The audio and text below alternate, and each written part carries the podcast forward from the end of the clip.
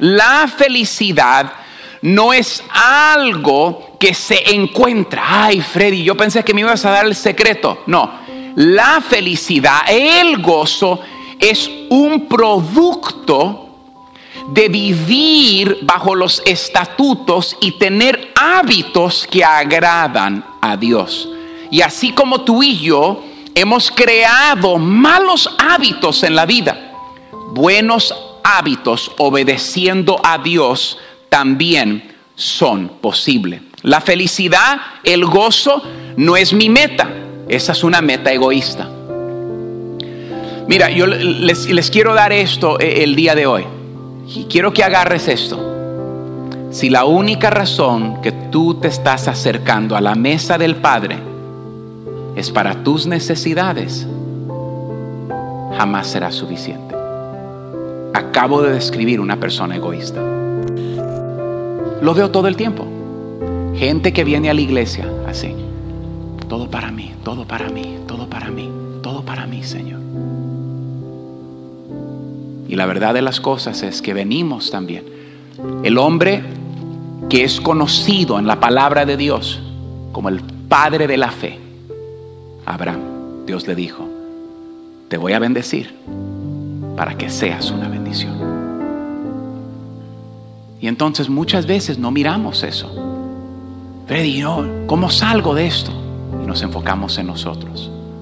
En vez de que Dios nos pueda usar para bendecir la vida de otros. Entonces no queremos ser el resultado final, yo quiero tener gozo, porque esas son las personas más infelices. Queremos tener buenos hábitos que nos ayudan. A lo próximo, el gozo se puede escoger. Tener gozo y felicidad es tu decisión, es tu elección.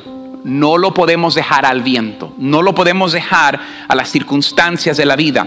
Lo, el gozo es basado en acontecimientos, no, eso es temporal. Hoy tengo felicidad porque tengo trabajo y que si no tienes trabajo. Hoy soy feliz porque tengo dinero y el día que no tengas plata, ¿qué pasa? Y eso es lo que Pablo está diciendo. Tenga o no tenga, tengo gozo, porque todo lo puedo en el Señor Jesucristo.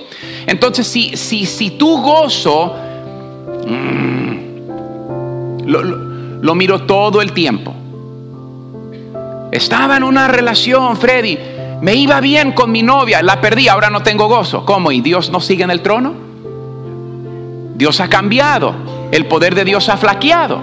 Dios dejó de ser Dios.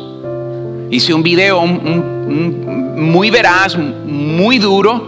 Una muchacha me escribe y me dice, Freddy, tantos años de novia, me embaracé, estoy embarazada, el muchacho me deja por otra.